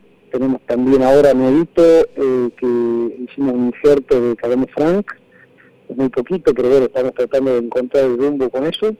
Eh, ah, ese, ese, ese Cabernet, y Merlot, el Cabernet Franc que tenés poquito ahí. Cabernet Franc es una, prueba que empezamos ahora y hay un poquito menos de hectárea. Eh, la idea es ver cómo funciona. Eh, no lo quisimos hacer antes porque es como que necesitábamos madurar el tema. Eh, nosotros como familia principalmente no nos gusta mucho subirnos a moda. Yo creo que fue un boom, todo el mundo empezó a hacer Cabernet Franc y nosotros eh, observamos mucho, tratamos de ver dónde se puede llegar mejor y estamos entrando tarde, sí, pero bueno, nuestra idea es ver si podemos lograr un Cabernet Franc que tenga un diferencial. Nosotros creemos que, que nuestro potencial está en hacer cosas diferentes, que muerte mucho el terreno. Entonces, eh, no es solamente tener un Cabernet Franc por tener un Cabernet Franc porque de repente mucha gente compra. Eh, nuestra idea, y casi con todos los vinos, es tratar de que los vinos tengan un diferencial muchas veces el, mercado lo entiende, muchas veces no, es un riesgo que no corre. Claro, sí, Pero bueno, hoy en día nosotros tenemos Malbec que sale de la media Malbec, que son Malbec especiados, ¿no? Sí, eso es lo que hablábamos recién con, con, María Elena, recién hablábamos del, del perfil que tiene el, el Malbec del noroeste en general, que tan distinto es al de acá, de Mendoza, y, y qué tan rico es eh, encontrar esa diversidad en un varietal tan emblemático como el nuestro, donde acá por ahí aparece mucho más fruta y floral y allá en el noroeste por ahí empiezan a aparecer con fuerza todas estas eh, especias y también algunos hasta vegetales en el Malbec que es muy difícil de encontrar acá. Y eso es lo que decías vos al principio de la nota, la importancia de conocer los, los lugares, las regiones, puntualmente pueden ser grandes o chiquitas, pero tener esa diferenciación de, de variedades. Te cuento que nosotros acá estamos tomando eh, el, Domingo Molina Tanat 2014, la última botellita que me quedaba ahí en casa, y la traje para, para degustar. Y bueno, eh, este Tanat no es de ahí, ¿no? Este Tanat es de, de, la, de la bodega, de la zona de Yacochulla o de Cafayate. No, no, no, el Tanat, eh, nosotros el 100% del Tanat es de Valle de Ah, Me gusta mucho el Tanat de ahí porque porque bueno, una zona al ser tan alta y tener un, periodo de madurez bien grande nos permite tener tanat eh, donde eh, tratamos de romper el preconcepto del tanat duro, del astringente, del tánico, porque madura tan bien, madura bien la semilla, madura bien las cáscaras y permite tener vinos que eh, sorprenden porque no son eso, eh, te, sacan de, de, la zona de confort de, de decir que el tanat es tánico, astringente, pesado.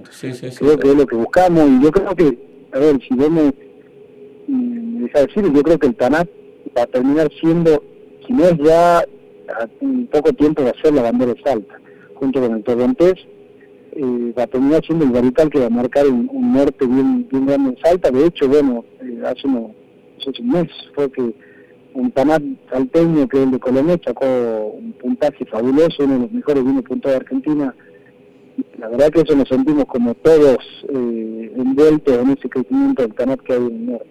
Sí, eso sin, sin ninguna duda que los que estamos en esto, los, o los consumidores más adelantados y que conocen mucho de regiones, es sin duda alguna que ya eh, la asociación del TANAT argentino es del noroeste, eso sin duda, y creo que en algún momento, como decís vos, va a, a trascender mucho más esto de tener eh, otra opción u otra alternativa al Malbec y pues que podamos encontrar algunos Cabernet Franc, algunos Tanat de diferentes zonas de la Argentina y obviamente el Tanat va a estar asociado mucho al, noroeste. Y otra cosa, Rafa, para lograr ese, ese Tanat que vos mencionaste, eh, amable, con fuerza, con volumen, con personalidad, pero no, no tánico, no rústico, ¿Dónde se, apunta más el trabajo? ¿En la viña, en el punto de cosecha o, se trabaja más en la elaboración para lograr esto? No, esto es un trabajo en conjunto. La, viticultura ya no puede ser, en, por lo menos en mi forma de ver, ya no puede ser eh, marcar una división entre campo y bodega. Yo creo que hoy en día se trabaja en conjunto y creo que es una de las tantas cosas que hizo que haya este cambio y esta explosión en, en, Argentina, no hablo solamente de Salta, porque se ve mucho en Argentina, a donde el enólogo se terminó metiendo en la finca y el agrónomo se terminó metiendo en la bodega porque era el camino, el único camino. Eh, sí hay, acá hay un gran trabajo de campo, eh, mucho trabajo de, campo, de, de, poda, riegos, de soja, de brote, eh, la época de cosecha es totalmente importante, eh, que era una de las grandes peleas siempre entre campo y bodega, ¿no? El campo siempre quería cosechar temprano para evitar la podedumbre, sacar más kilos y evitar granizo, y la bodega siempre quería decidir tarde. En una pelea yo creo que superado eso se, se mucho el camino, y en bodega también hay hay un cambio radical de forma elaborada. También hay que ver que eh, hace unos años Salta lo único que buscaba era concentración y color. Creo que era y era con lo que estaba identificada.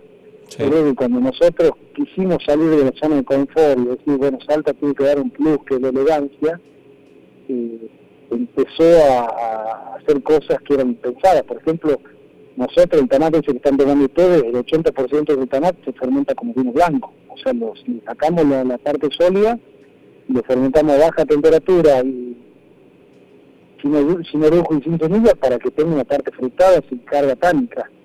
Entonces el 20% se, se ultra concentra, pero después tiene una parte muy fresca que te ayuda a que el vino sea más, más bebible. Sí, sí.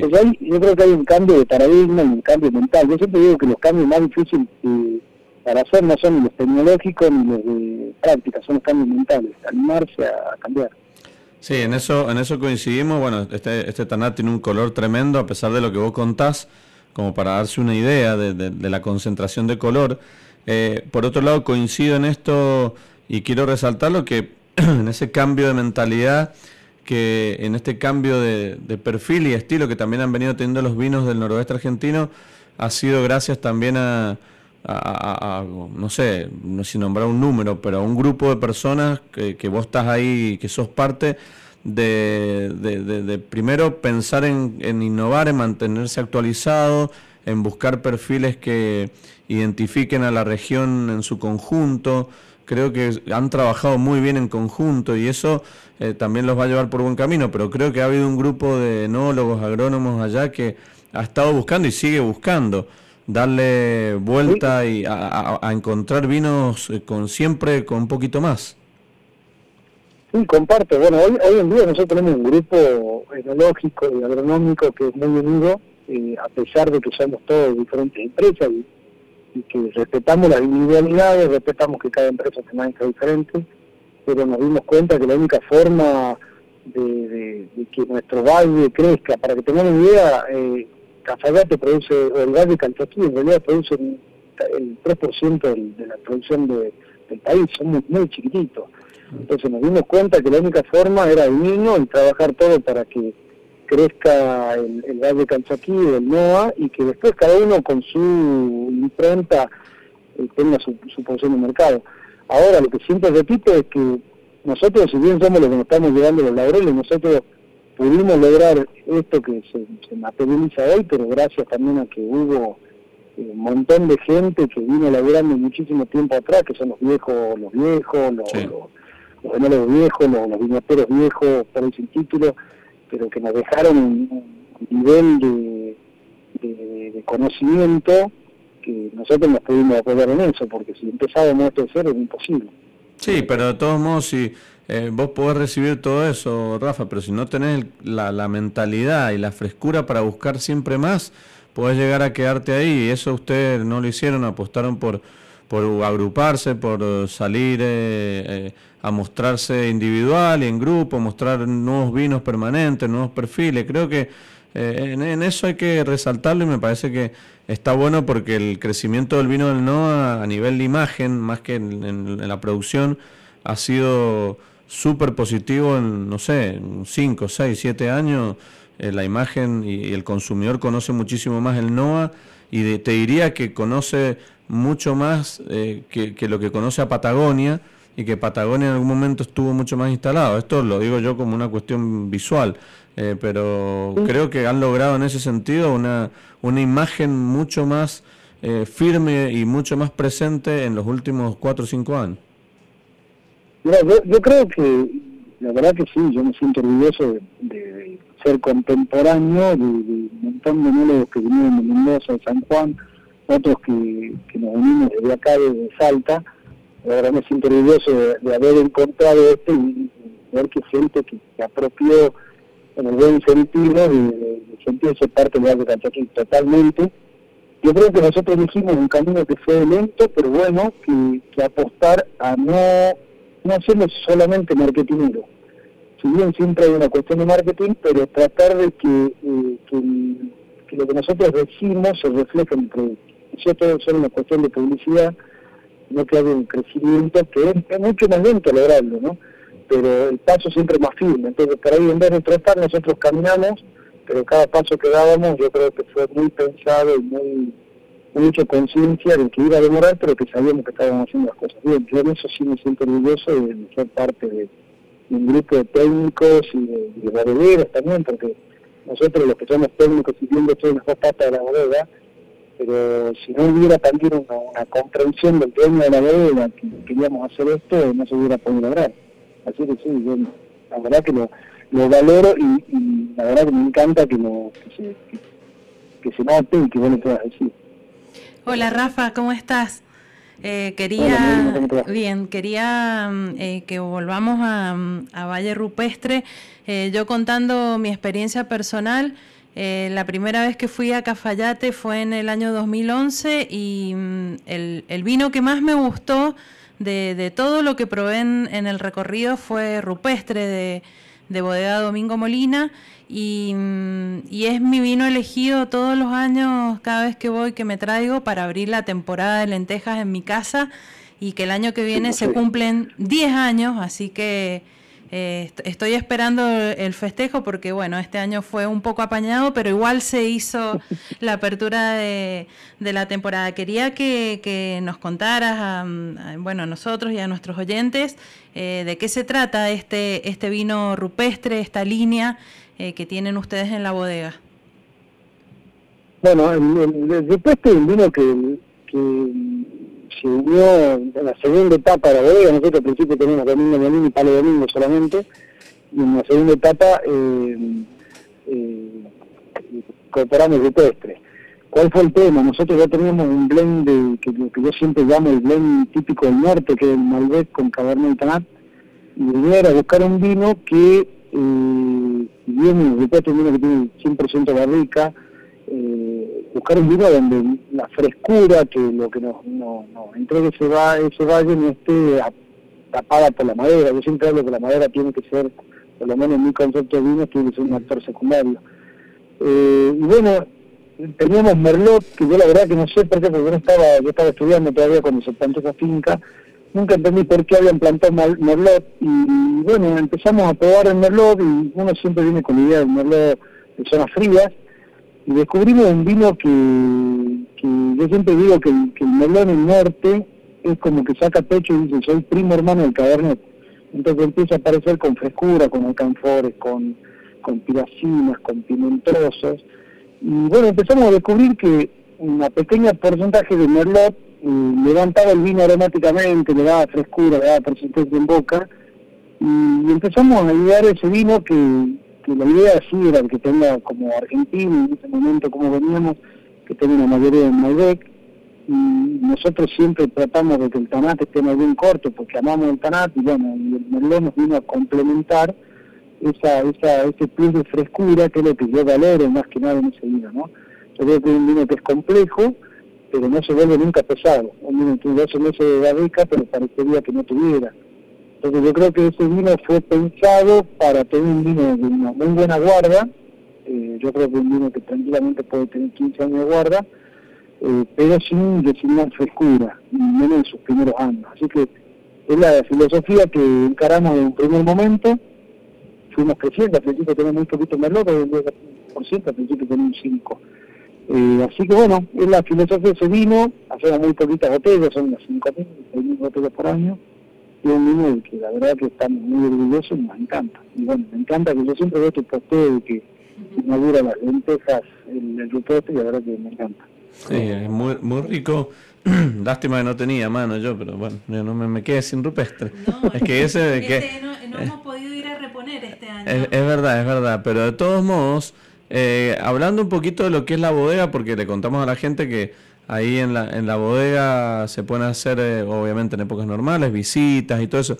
¿Cómo está ese tema de lo que es visita, turismo y qué expectativas tienen para con, con las posibles o, nuevas noticias que, que, hablan de que prontamente estarán abriendo las eh, fronteras para, para poder llegar a, nuevamente a retomar eh, esta cuestión tan linda de ser anfitrión y poder empezar a mostrar los vinos desde la bodega? Bueno, nosotros en Salta tuvimos un pequeño momento de apertura de turismo interno, pero bueno, se volvió atrás todo. Hoy en día estamos cerrados. la verdad que sí, extrañamos muchísimo las visitas porque es un momento a donde la gente viene y es como que nosotros nos gusta que el turismo, si bien venimos muy chiquitos, pero pensamos que la gente se, se embeda bien de lo que hacemos, nos gusta hacer todos los vinos tanques, hacemos varias cosas raras pero porque somos chiquitos y no, no, nos gusta esa locura. La verdad, no sé cómo, cómo funcionará esto en el futuro. Yo eh, hace unos meses tengo un poco de esperanza, hoy día no sé qué esperar, pero bueno, creo que, creo que vamos a tener que eh, rearmarnos, vamos a tener que imaginar una nueva, una nueva etapa del turismo. Yo creo que, que a donde creo que vamos a apuntar nosotros es tratar de hacer vivir la experiencia lo que tratamos de hacer, que no solo sea una visita mera para comprar vino, sino que puedas vivir un poquito la experiencia de, lo que es eh, la vitivinicultura, eh, con lo que se en ese momento, creo que lo vamos, estamos apuntando por ahí, ya estuvimos hablando, pero que no sabemos cuándo, pero bueno, estamos deseosos que se haga, pero para nosotros Catalate es un pueblo muy chico que recibe mucho turismo, entonces vivimos no solamente económicamente el turismo, sino socialmente el turismo. Terminamos haciendo millones de amigos por el solo hecho de recibirlo. Sí. bueno, la verdad que extrañamos tremendamente ese momento. Y además este año nos quedamos sin Coprovi, además. Totalmente. Qué pena. Bueno, eh, el año pasado, fue un anticipo el año pasado, estuvimos. La lluvia nos, nos mostró que este año va a venir así, parecía. Pero bueno, vendrá eso, esperemos que el año que viene estemos hablando, estemos hablando casi a esta altura, un poquito más, estemos hablando allá, sería muy lindo. Sí, sí, sí. Sí, el primer fin de semana de noviembre, así que sí, estamos casi, casi por ahí. Bien, bueno, la verdad que hay muchas cosas para eh, charlar. Rafa, yo, mira, te agradezco, te agradecemos con María Elena la, la comunicación porque la verdad que nos has dado un claro panorama de, la zona del noroeste argentino, una zona que nos gusta tanto a nosotros mostrar, comunicar, incentivar, fomentar y también sugerir para cuando podamos o se pueda eh, ir a, a, Cafayate, conocerlos a ustedes, conocer la bodega. Ahí la bodega, la recepción siempre ha sido eh, de primera, con, con vos siempre ahí, con Carola y con todo el equipo que está en la bodega, que siempre cuando uno va tiene la mejor de las recepciones, te enseñan, te muestran, te hacen degustar. Eh, toda una experiencia, aparte la bodega está en un lugar precioso con la vista que tiene. Eh, creo que todas esas cuestiones que extrañamos todos eh, forma parte de vivir la experiencia del vino y es una forma también de acercarse al vino lo más experimental posible en lo que se, respecta a, a la experiencia, la vivencia. Y es la forma de entender el vino también, conociendo a sus protagonistas conociendo la región y tomando el vino ahí en, la casa de quien lo hace es una, es una gran propuesta. Así que esperamos pronto poder estar allá. Eh, obviamente, como siempre decimos, Rafa, contá con este espacio para lo que necesite, para novedades, para lo que quieras por ahí contar de nuevas apariciones. ¿Hay algo nuevo que venga eh, por ahí de vinos? Sí, sí, estamos ahora, en estamos, un, no sé si estará escuchando, mi diseñador, nuestro diseñador es mendocino, sí. Eh, así que estamos esperando una etiqueta para lanzar un nuevo vino que es un vino 100% Cabernet Sauvignon, que nosotros eh, es como que le debíamos un homenaje a Segarital porque nos focalizamos mucho tiempo en Tanat, eh, perdón, en el Malbec, y así que un vino que lleva el nombre de mi mamá, eh, tratando de mostrar que que las mujeres no son solo eso que siempre las queremos tratar de llevar un vino blanco, rosado, sino que son personas que son de hierro, como el que vemos hoy entonces Tal cual. le quisimos hacer este homenaje a la vieja que siempre estuvo ahí al pie del cañón con la templanza, igual que el Cabernet Sauvignon. Qué bueno. Así que, qué lindo, qué lindo. Lo que se viene nuevo, es lo que se viene nuevo. Qué bueno. gracias por, por ustedes siempre estar ahí. Yo espero, como ustedes quieren venir a Cafayate, yo la verdad que espero ir a Mendoza, tengo millones de amigos de la facultad y, de la industria, así que estoy deseoso de, volver a Mendoza. Bueno, bueno, sí, esperemos pronto que así sea y te agradecemos muchísimo por el tiempo y por eh, la disposición cada vez que, que requerimos de, de alguna novedad o algún cuestionamiento que queremos hacer acá para con vos, así que te mandamos un gran, gran abrazo buen sábado, buen fin de semana y bueno, seguimos en contacto por las redes por ahora por lo menos. Dale, va a ser un gusto y bueno, nos veremos. Muchas gracias Luis y un gustazo siempre.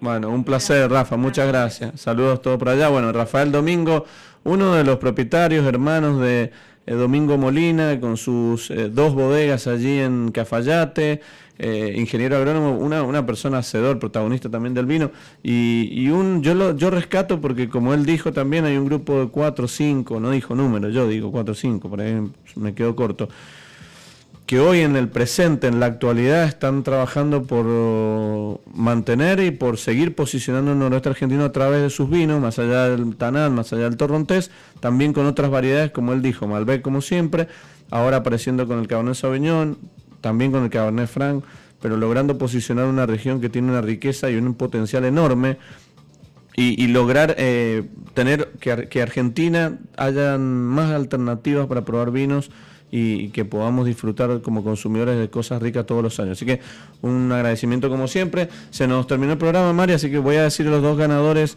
del ingreso a la plataforma, que ya después nos pondremos en contacto con ellos para poder pasarles los links o cómo deben hacer. Y es para Oscar y para Suni. Oscar y Zuni, felicitaciones. a ellos dos por habernos mandado mensaje, por participar y ya nos contactaremos con ellos para que puedan hacer uso de, esta, de este ingreso y puedan empezar a recorrer esta nueva alternativa, este nuevo formato de eh, ferias y exposiciones virtuales. Hemos, creo que nos olvidamos, por ahí nos olvidamos muchas cosas más, pero tuvimos un programa con mucha información, así que, eh, bueno, Mari, agradecerte, agradecerle a Héctor del otro lado. Eh, Mari, muchas gracias por estar acá nuevamente por otro sábado y por haber traído una refrescante, variada y con una textura muy rica la ensalada que preparaste. Bueno, me alegro que, te haya gustado y que, bueno, nuestros oyentes eh, empiecen a, utilizar y a jugar con los ingredientes de estación y con el aceite de oliva virgen extra. Hago un brindis especial con este vino por el estilo calchaquí que dijo Rafa Domingo y que tengan todos un, un buen fin de semana y nos veremos el próximo sábado en otro programa de Sobre Gustos No hay nada escrito. Exactamente, un brindis con nosotros aquí que estamos con las copas, pero esperamos que todos ustedes también allí lo estén haciendo. Les mandamos un gran saludo a todos. Eh, mi nombre es Luis Mantellini. Hemos hecho un programa más. Recuerden que no hay vinos mejores ni peores, sino que hay vinos que te gustan más o que te gustan menos, porque sobre gustos no hay nada escrito. Chau, chau, nos vemos.